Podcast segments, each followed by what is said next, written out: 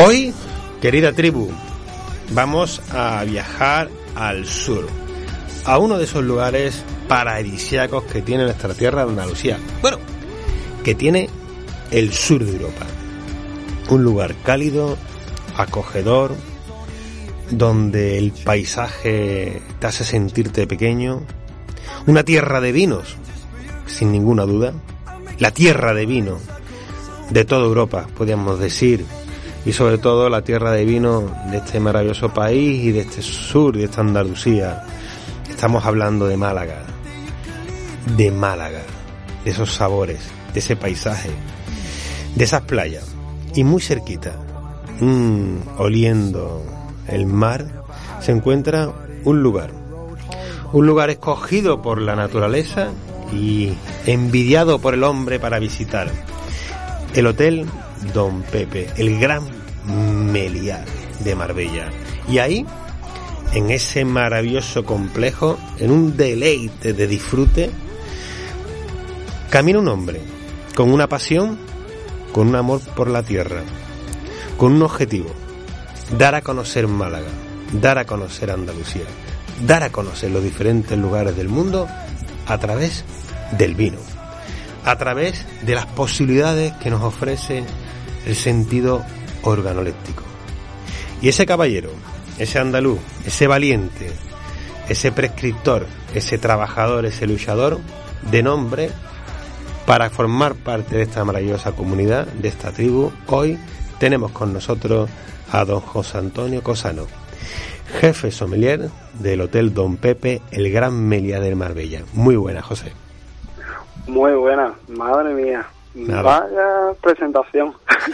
es lo mínimo que se merece una carta como la que tú tienes, una defensa de unos vinos como los que tú tienes, no solamente del sur, sino del paisaje de este maravilloso país y del mundo vinícola. Amigo, oye, que vaya responsabilidad que tiene, vaya, vaya hotel, ¿eh? Vaya hotel. Sí, la verdad que...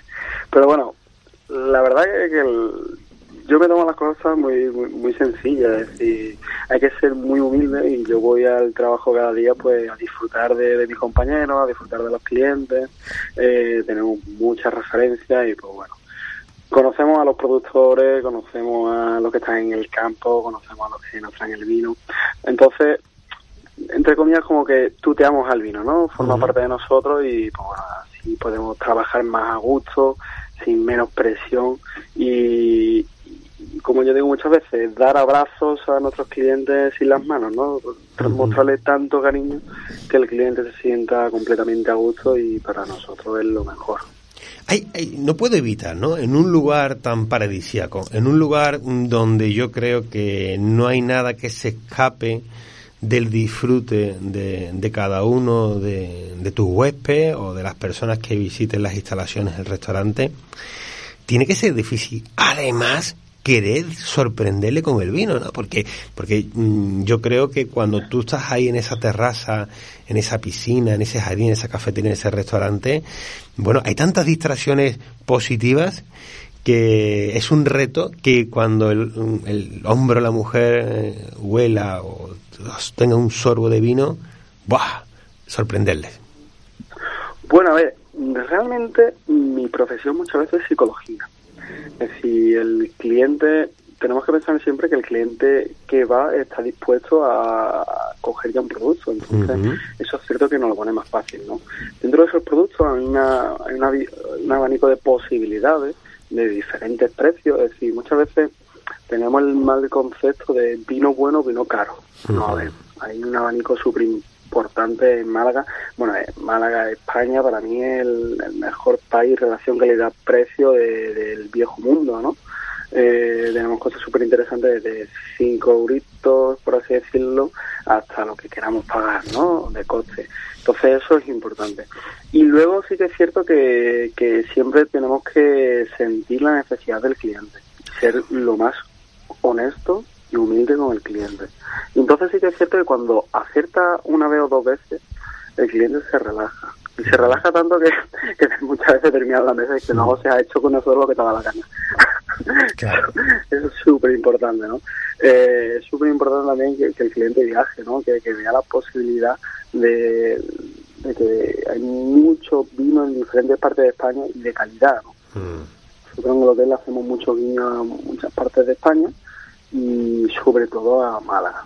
Málaga es como necesito derecho y gracias a dirección tanto del restaurante como como dirección del hotel pues pues ellos siguen mis consejos y me dejan hacer dentro de cabe lo que lo que yo estimo lo mejor para el hotel no Hombre, es, fíjate, yo no sé si tengo el dato incorrecto, pero estamos hablando de un enclave que prácticamente, si no tengo el dato mal, es de 1964 o por ahí ronda, ¿no? Y si estamos hablando de, de, un lugar mirando al mar que, que, por ahí han pasado muchísimas personas, que ha ido evolucionando con el, el, proceso, con el periodo del tiempo, ¿no?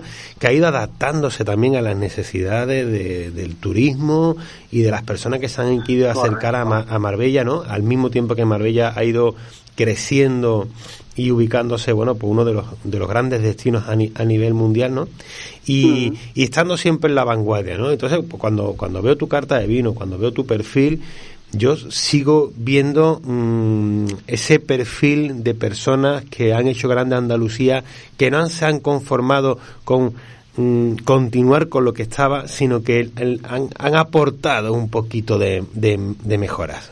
Sí, para mí es súper importante cuando la gente me pregunta, oye José, no ven muchas referencias internacionales, ¿no?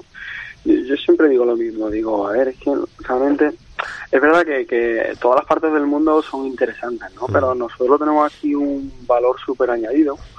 Para mí Andalucía es la comunidad autónoma que tiene más, más cosas, ¿no? En el sentido de decir, tenemos mar, tierra, tenemos nieve, tenemos gastronomía, tenemos cultura, tenemos desierto, tenemos... Eh, ¿Qué nos falta por tener? Entonces le hago... Para mí es súper importante que el cliente conozca realmente lo que es nuestro, ¿no? Es decir, que yo cuando voy a una mesa empiezo a, a contar historias, ¿no? Y empiezo a realzar productos, ¿no? Para mí el vino está vinculado a la historia del mundo, están vinculados, pues bueno, une clases sociales. Eh, y entonces, por eso mismo, ¿no? Yo digo que realmente el, extranjero que viene aquí o, el, o la persona que viene, de, aunque sea de España, de otra zona de España aquí, eh, si viene a disfrutar de nuestra gastronomía, de nuestro sol, de nuestra cultura, tiene que disfrutar de nuestros vinos. Claro. Es súper importante. Eso es regla eh, para mí número uno, ¿no? Entonces, esas personas que, o esos hoteles que a lo mejor, pues oye, es súper lícito, ¿no? Que, no hay ningún problema. Pero que sí que es cierto que, tienen mucho vino y le hacen mucho mucho guiño, ¿no? A todas las partes del mundo y sea mucho a Francia, sea mucho a Alemania, a Italia, pues, pues, pues también están en su pleno derecho, pero bueno, yo, yo voy por otra línea completamente y considero que aquí tenemos muchas joyas de la corona española y voy a eso, voy a lo nuestro, voy a darle de comer a nuestros viticultores, voy a darle de comer a nuestra tierra, voy a hacer sentir importante eh, nuestro producto, ¿no? que para mí es lo más importante, ¿no? hablar, de mi cultura. yo que he vivido en diferentes partes de España, para mí es y, y otras partes de, fuera de España, vaya, para mí es algo súper interesante. Y fíjate que, que me parece súper bonito el, el, arranque de la carta, ¿no? Eh, parte de esta carta está elaborada gracias a los que, dice, gracias a los que no tienen voz, a esos que hacen pequeñas producciones y dan a conocer pequeños tesoros escondidos de la viticultura española. Ya comenzar diciendo que no es una carta de vino, sino que es un manifiesto, que es un lugar de comunicación, que te conecta a la persona que está ahí sentada con diferentes lugares del mundo que igual mm, nunca visitarán, pero que lo pueden tener en la mesa. Yo creo que, bueno, que ya, por eso te merecerías una, una, un aplauso. Porque es, eh, eso, eso fue un día que estaba yo en la oficina y dando lo que te pego y digo, madre mía, esto tenía que tener una presentación.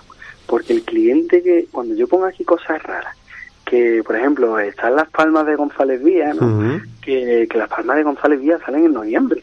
Y es cierto que ya las tengo porque, pues, bueno, ya tengo reservar alguna botellita, es decir, las vamos a tener en carta, pero digo, es que todavía la naturaleza no ha dado lugar a que, este, a que esto mm, se termine de producir, ¿no? Entonces, digo, yo tengo que poner aquí algo para, para dar a entender al cliente que tenemos varios productos que es que por cuestiones de la naturaleza eh, que que no hay. O luego, por ejemplo, son pequeños viticultores. ¿Quién se va para pensar? En un pueblecito de la Sarquía, eh, de Moclinejo, que hay un señor que elabora productos eh, de, la, de hace 500 años, como el rojaje andalusino. Eh, y eso es impensable. Entonces yo tengo que decir, parad un segundo, un momentito, aquí. Digo, por ejemplo, nuestro vermú que nos hace a nosotros especialmente, que nos ha hecho, nos ha hecho este año una saca de 50 litros, eh, eso es un vermú en el cual se envejecía el Gran Binario, en el, el Brandy 1886 de Málaga. eso son cosas que no existen, son cosas que, ojo, para aquí un segundo, para un segundillo que, que ¿no? Y eso es importante destacarlo. Eh, sí, cariño, ¿no? Que, hay que saber transmitir eh, a una mesa en pocos minutos. Así, y pues bueno, poco a poco la verdad es que estamos consiguiendo. El, mira, fíjate, con, con, ese con ese vino blanco no de la tierra de Cádiz, ese muelle de Olaso, ese muelle que ya no existe, que solamente yo creo que eh, muchos cuando lean el, nombre, pues bueno, Olaso, no sé, de, como cualquier otro nombre que se le pueda poner un vino, pero que tiene tanto significado en la historia de Cádiz, ¿no? que tiene tanto significado en la historia de San Lucas, que tiene tanto significado en la historia de Jerez y en toda la provincia. Aquellos que, que recuerdan con, con cariño el, pasear de pequeño por ese muelle, ¿no?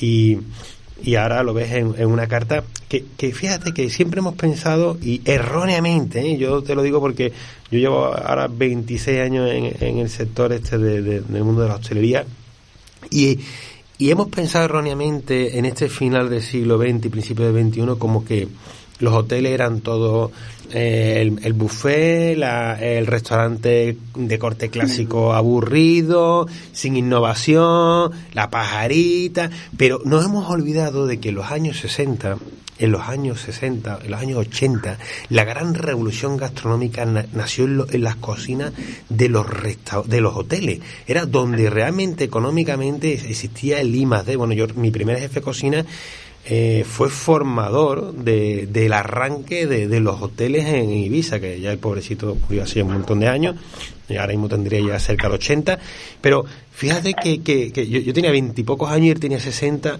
y me contaba cómo él daba clase, cómo la innovación que había, o sea, la, innovación no era en los restaurantes, porque los restaurantes no tenían capacidad económica, la innovación daba en los grandes hoteles, que era donde económicamente el hospedaje sostenía para que hubiese una inversión de materias primas, de buenos pescados, buenas carnes, buenos che, buenos metes, buenos sommeliers, grandes, grandes cartas de vino, que luego afortunadamente se ha democratizado, pero que a, a veces en la clase media no, no hemos, mm, eh, hemos visualizado los hoteles como eso de pensión mm. completa y de cuatro vinos y de mucha cerveza y, y todo plano, ¿no? Y mm. vamos a disfrutarlo, ¿eh? que a mí me mola, ¿eh? también la pulserita, ¿eh? todo plano, pero seguimos, sigue estando, como tú demuestras y como mucha gente desconoce, una gran vanguardia en el mundo de, de los restaurantes de los hoteles. Sí bueno, mira, la verdad que nosotros nosotros tenemos la gran suerte de, que seguimos en contacto con muchos compañeros antiguos del hotel. Y de hecho en Facebook tenemos una página nuestra que, que se llama eh, Trabajadores del Gran Meliá Don Pepe. Ex mm. trabajadores y ex trabajadores, es decir. Y yo veo muchas fotos antiguas, pues bueno, había pasteleros, había había muchos pasteleros, estaba la, estaba la partida de pastelería, pero la real, la que, la que hacían los croissants, mm. es decir, había, eh, había muchas cosas que eso con el paso del tiempo se ha ido perdiendo, eh, porque es verdad que las grandes empresas también buscan pues otro tipo de beneficios o más beneficios, pero bueno, sí que es cierto que nosotros en el hotel, eh, por ejemplo, la pastelería es, nuestra, la del restaurante es completamente nuestra, todo se hace, todo lo hacemos nosotros, eh, y luego también es cierto que yo considero que mmm, hay, ya a lo mejor me meto en camisa once varas, pero es cierto que ciertos restauradores importantes, ¿no? Han hecho daño al mundo de la hotelería, en el sentido de, por ejemplo, claro, el hotel te lo da todo, lo quiere todo, ¿no? Y decir, pues bueno, venga, anchas castillas, ¿no? muchas veces considero que, que no es así. Y entonces, por ahí, el, el cliente asocia eh, restaurante hotel con restaurante malo, restaurante que se come mal o restaurante caro, ¿no? Nosotros tenemos la gran suerte de que el 70% de, de nuestros clientes son de la calle. Claro. Y cuando el cliente interno, el cliente que se queda a dormir, viene una vez, es que repite dos y tres. Claro. Es, es una pasada. O ya pasa que muchas veces clientes que se quedan en el hotel eh, porque vienen a comer a R. Entonces, eso es, es importante, ¿no? Y te, te- te- te- realmente te vienen a buscar o te llaman con dos semanas antes de antelación. No sé, que me voy a quedar en el hotel para reservar mesa ya. y tú te quedas en plan, oh, ya qué bonito, ¿no? Madre mía, la que estamos liando. qué grande, qué grande. No, la, la, la verdad, José, es que es apasionante cuando uno, eh, bueno, eh, cuando uno ve el, el, el proyecto gastronómico y como tú bien dices, ¿no?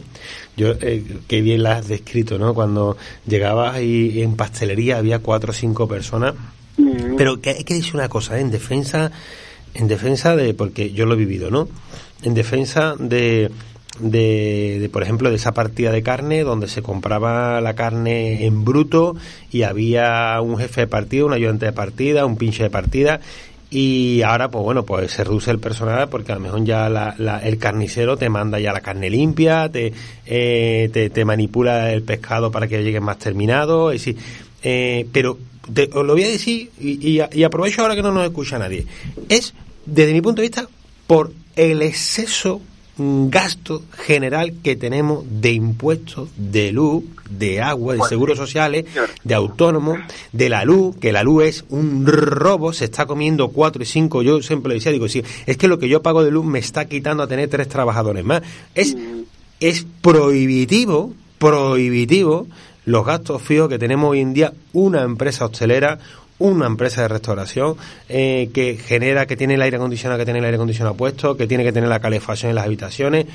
Eso es mm, lo que cuesta hoy en día cualquier reparación de una ducha, cualquier elemento eléctrico que tienes que cambiar. Es decir, los gastos generales que absorbe, y desde mi punto de vista, una industria es tan brutal y exageradamente en pagos de impuestos, lo digo la boca llena, que obliga a estrangular al empresario a no poder, a decir, bueno, pues eh, oye, voy a buscar, poner un ejemplo, ¿no? Eh, que no es, tu, no es tu caso, pero yo lo he vivido.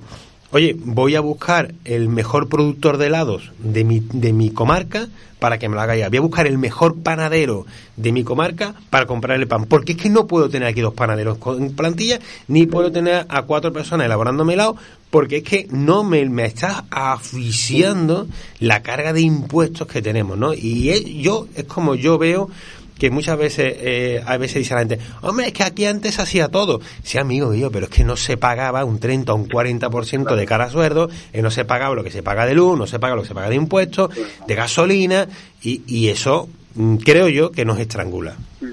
A ver, yo, mm, nosotros es cierto que, por ejemplo, todo nos llega en bruto, ¿no? Porque nosotros compramos un, producto de calidad en el cual lo, lo muy poquitas personas. Fíjate, un- una carne de guayu que sale a 200 euros el kilo, eh, no, el- yo creo que ni el mismo carnicero se atreve a tocar eso, ¿no?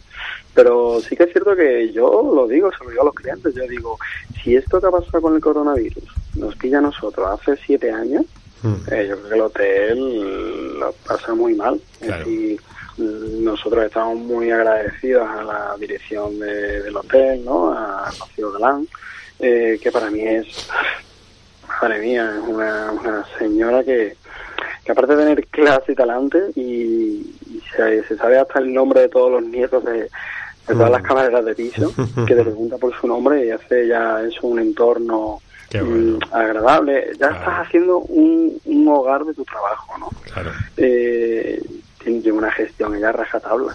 Es decir, nosotros, eh, por desgracia, hemos cerrado unos cuantos meses, pero hemos cerrado cuando ya la Junta de Andalucía dijo que no se podía viajar entre ciudades. Es decir, no podemos competir con la gente de Málaga. Es decir, ya, ya ahí Claro. es un poco erróneo, ¿no? Bueno, y de hecho, el restaurante sigue haciendo números pero como la gestión es del, de- del restaurante, del hotel, ¿no? Pues ya no se leen las cuentas.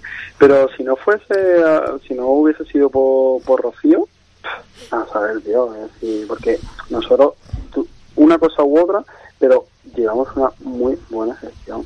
Y nosotros en el restaurante pasa lo mismo. Es decir, tenemos ahora un nuevo director, eh, Juan Carlos Álvarez, eh, que es un crack con los números, y yo también que, me meto mucho en el tema de los números, que es súper importantísimo. Pero es que si no haces una muy buena gestión, olvídate. Olvídate porque ahí es donde está la clave, ahí es donde tú juegas realmente. Nosotros los sumilleros jugamos con la parte emocional del producto. Eso es súper importante decirlo, ¿no?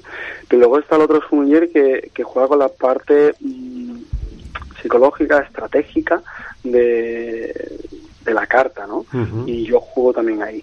Es decir, eso es súper importantísimo, el por qué todo vale un precio, o el por qué está este producto, o el está otro. Es decir, de las 200, casi 220 referencias que tenemos nosotros en el restaurante, todo está milimetrado. Eso aprendí yo en, W, cuando estuve en Barcelona, eh, y me quedé sorprendido. Le dije, hostia, aquí hay un mundo y aparte. Es decir, esto me parece a mí impresionante, ¿no? me puse manos a la obra, me puse a ello. Claro que sí. Bueno, pues amigo José Antonio, eh, conocido por algunos por el soñador compulsivo en Instagram, ya, ya, que sabes que ya formas parte de la tribu de Gourmet FM, eso te pasa por cogernos el teléfono. José Antonio Cosano, jefe sommelier, Hotel Don Pepe Gran Melián Marbella. Felicidades, amigo. Esta es tu casa, ya formas parte de ella y aunque antes también lo formaba. Espero que me mantengas informado, que nos podamos ver en breve con una buena copa malagueña, como a ti te gusta definirte, ciudadano del mundo con sangre malagueña, ¿no? Eh, bueno, pues, sí, Antonio. Bueno, la verdad que como he viajado tanto, es decir, muchas veces he echado de menos tanto tu tierra que te dice, yo es que soy de sangre malagueña.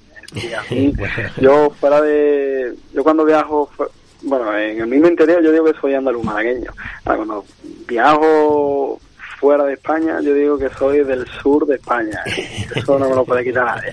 Digo España, pero también digo el sur. Eh, sí, sí, por eso hago mención a tanto en mis perfiles a Andalucía, Málaga. para mí es súper importante. Pues no dejes de soñar y no dejes de hacer números, que las dos cosas son compatibles. bueno, Antonio, muchas gracias. Gracias, un abrazo. Un fuerte abrazo. Hasta luego.